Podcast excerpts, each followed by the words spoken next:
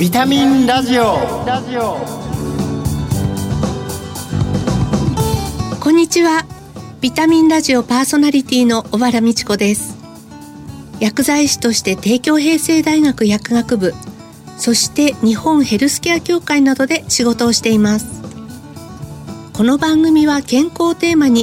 医療や健康に関わる専門家や著名人をゲストにお招きして明日の健康づくりのヒントになる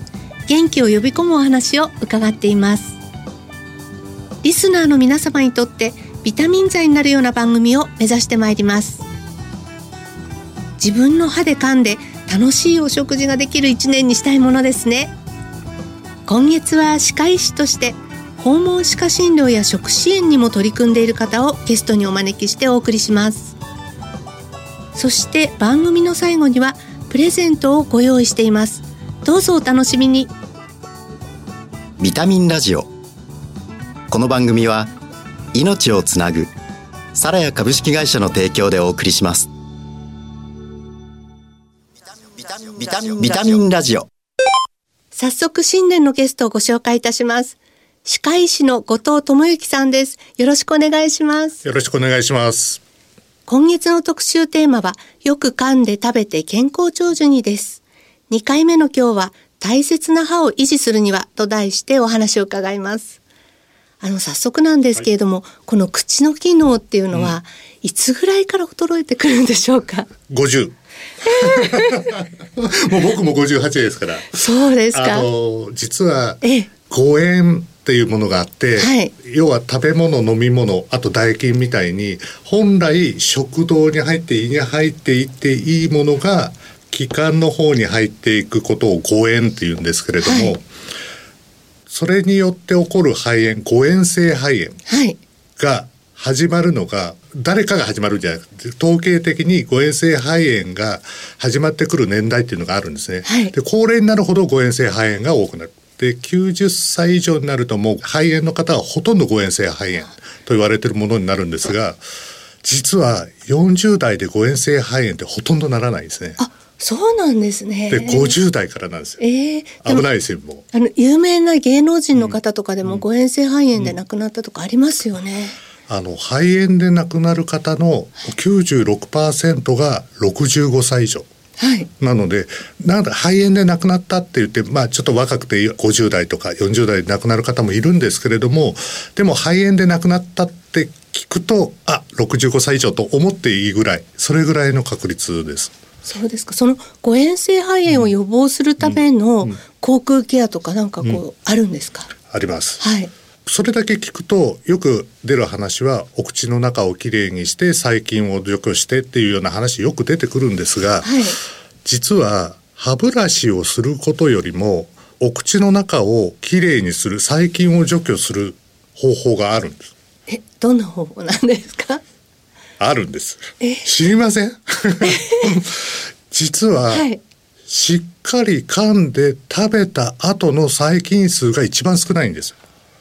なるほどそうなんです。しっかり噛んで食べてで唾液で細菌洗い流しちゃうのでね、皆さんお食事の後すぐ歯ブラシしますかみたいな話よく聞きますけれども、はい、実は細菌数汚れとかじゃないですよ。食べ物の数の話じゃなくて細菌の数でいうと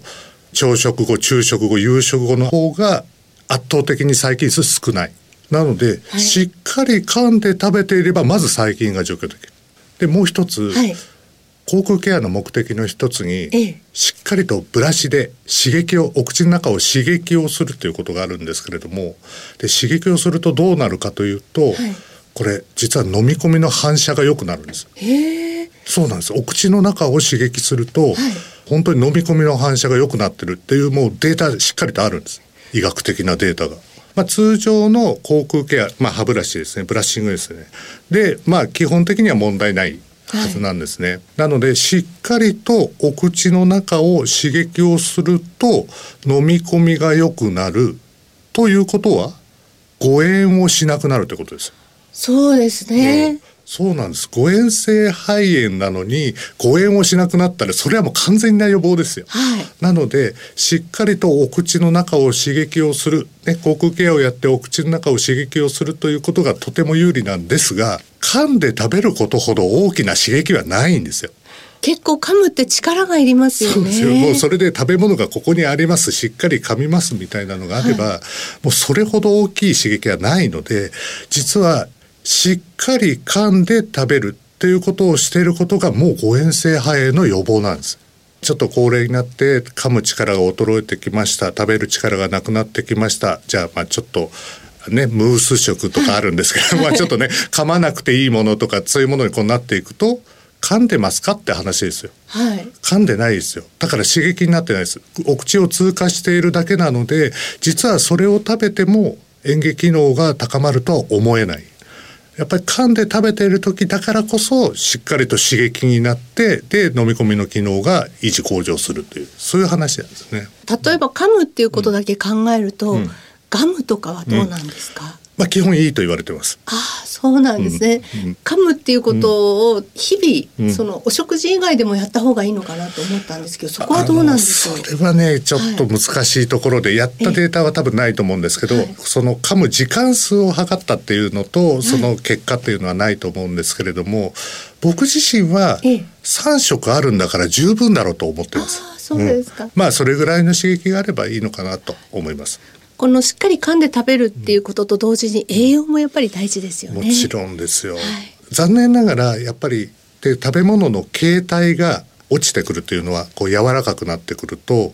分かりやすく言うと水分が増えていくので、はい、体積が大きくなる。ということですよね、はい、だからまあ普通のご飯からこうだんだんおかゆのようになってくると水分が多くなる、はい、ということは水分には栄養がないので、はい、結局量が多くなりましたで食べにくいからその形態にしました。じゃあその方が今までの3倍の量を食べますかって言ったら食べないじゃないですか。下手したらもっと減ったりするじゃないですか、そしたら普通食を食べていた時の5分の1ぐらいの栄養になってたりっていうこともよくあるんですね。なのでしっかり噛んで食べれている時だからこそ栄養が維持できる。で柔らかくなっていけばいくほど栄養の維持が難しくなってくる。と思っていただければいいと思います。なんかそこでこう栄養を補給するような指導っていうのは何か歯医者さんとかではあるんですか？歯医者としてはないんですけれども、はい、僕自身はないんですけど実はうちは管理栄養士が3人いますので、ええ、まあそういう方たちに入ってもらってちょっと栄養状態危ないからって言ってそこの指示をで僕自身はそんな栄養補助食品をたくさん知ってるわけではないので、はい、なんかその人に合ったものとか例えば今食べてるものにこうちょっと振りかけられるものとかもあるのでやっぱりそういうので考えてもらってます。それもこれもこう訪問歯科でお家に行くからできるような気がするんですけど、うん。うん、そうですね、はい、そのあたりいかがですか？あのおっしゃる通りで、はい、実は同じスタッフがいるにもかかわらず外来で来られるとその方の生活が見えないんですね、はい、どんな家に住んでてどんな冷蔵庫にどれぐらい物が入っててでどれぐらいのゴミがあるかみたいなのは訪問すれば一発じゃないですか。そうです、ね、ガラッと開けておっという。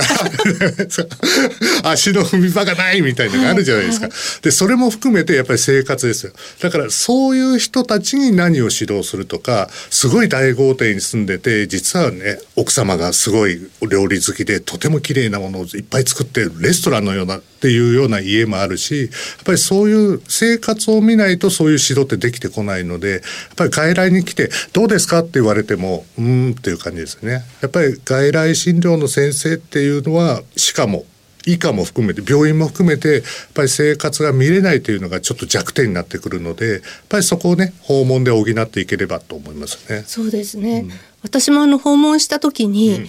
電子レンジが本人がすごい手を伸ばさないと届かないとこにあったんですよ。誰が置いたんだ。はい。だからあれ使ってるって聞いたら使ってないって当然言うんですよね。だから一番最初に薬持ってった家でやったことはその電子レンジの一決めですよ。いやそういうことなんですよ。そうやって生活を見れるっていうまあそういう視点があるだけでもねやっぱり僕ら外来でやるのも有利かなと思います。先生でも実際訪問歯科診療ってお家に行ってどんなことするんですか、うん、一番多いのは入れ歯ですね、あ入れ歯が合わないなくした壊れたって、はい、そういうのが一番多いです。でこれは僕だけではなくって全国の訪問歯科全体のちょっと統計を取った先生がいて92%ぐらいだったかなが入れ歯に関する訴えだったんですね。なので、まあ、大体全国的にやっぱり入れ歯の訴えが多くて連絡が来てで行くみたいなそんな感じですね。入れ歯ってね、うん、すごい食べる時に本当に大事ですし、うん、容姿にもね関わってきますからね。そうなんですね。で訪問歯科が、まあ、僕が始めた25年前ってそんなにやられやってる方いなくて、ええ、多分全国で30人とかそういう桁だったと思います。僕らが始めた時は。そうですか。もう今は多くなってきたんですけれども、はい、でもそれでもやっぱりまだまだ少なくってで入れ歯で困ってる方もいるんですが実はちょっと困ってる問題が歯科的にもあって、ええ、何かっていうと僕が始めた当時25年前に訪問歯科を始めた時は多くの方が総入れ歯だったんですよ。はい、で今は多くの方が自分の歯がいっぱいあるんですよ。大変なんです。入れ歯は外して何か調整をして入れればいいんだけれども、はい、自分の歯は自分の口の中でしかやれないので、はい、やれる範囲も決まってくるしでも本当に困ってる人っていうのはもう本当に崩壊してるような状態だったりするとここでできること何かなと思うぐらいの状態の方もいるんですね。今ね8020って言って、はい、80歳で20本以上の健康な歯を持ちましょうっていう目標は良かったんだけど、はい、絶対良かったんですよ。はい、でも残った歯をどうやって守っていくのっていうのが今からの課題ででこっからインプラントが出てくるんですよたくさん。そうすると正直言うと訪問歯科はもう終わりかなっていう気も訪問歯科ではもうできないのでだったら例えば診療者が行ってそこでやりますとかそこの送迎サービスを充実させますとかなんかそういう時代が来るんじゃないかなちょっと予感はしてます、はい、高齢化で健康な歯を手に入れていると時代の背景でいろいろ変わってくる可能性があるっていうことですね。で結局生活習慣なのでやっぱり病気になりました。で糖尿病がひどくなりましたっていうとあれだけ健全だった歯がもう全部虫歯になったりとかもするので、はい、やっぱりねそうなった時にどう守っていくかっていうのが我々の次の課題かなと思っています。そうですね。大切な歯を維持するにはと題して今日お送りしたわけなんですけれども、はい、あの最後にビタミンラジオという番組のタイトルにちなんで、はい、あの後藤先生のビタミン剤になっている元気の源ってぜひ教えていただけますか？もう一言です、はい、気合です。気合気合です。すべては気合です。もう新年早々、はい、なんか 気合を私も入れていただいたような気がします。はい、しっかり噛んでそしてあのしっかりねあの栄養をとっていただいて、はい、ね。はい、健康な一年皆さんにも過ごしていただきたいですね。はい、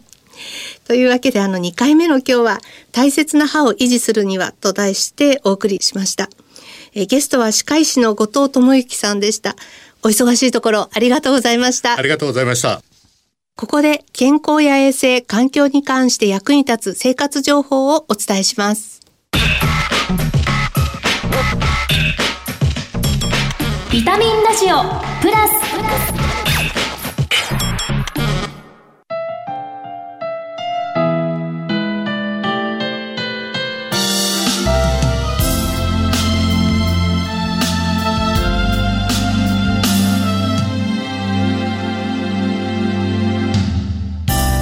んにちは。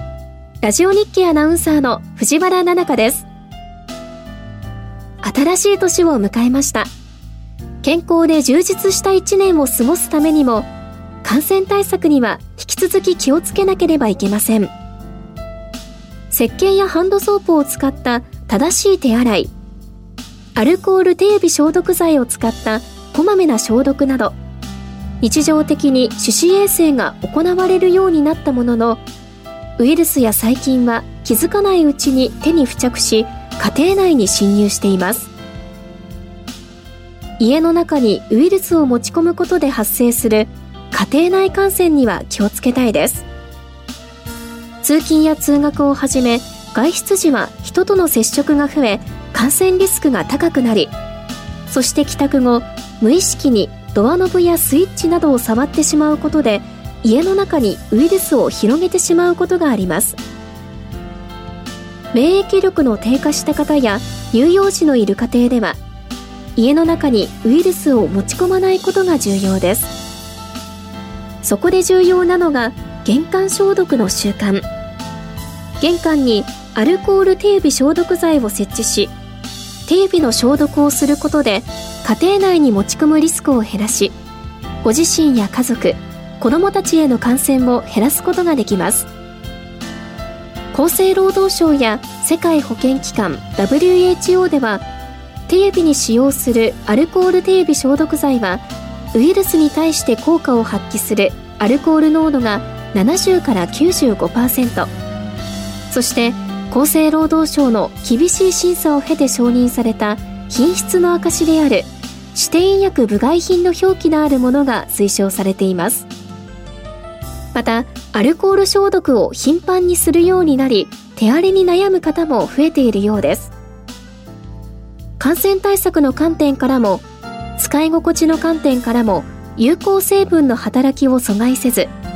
手肌への優しさに配慮した保湿成分が配合されているものを選ぶことも大切です。サラヤのハンドラボシリーズはアルコール濃度80%手肌への優しさに配慮した保湿成分を配合した指定医薬部外品です。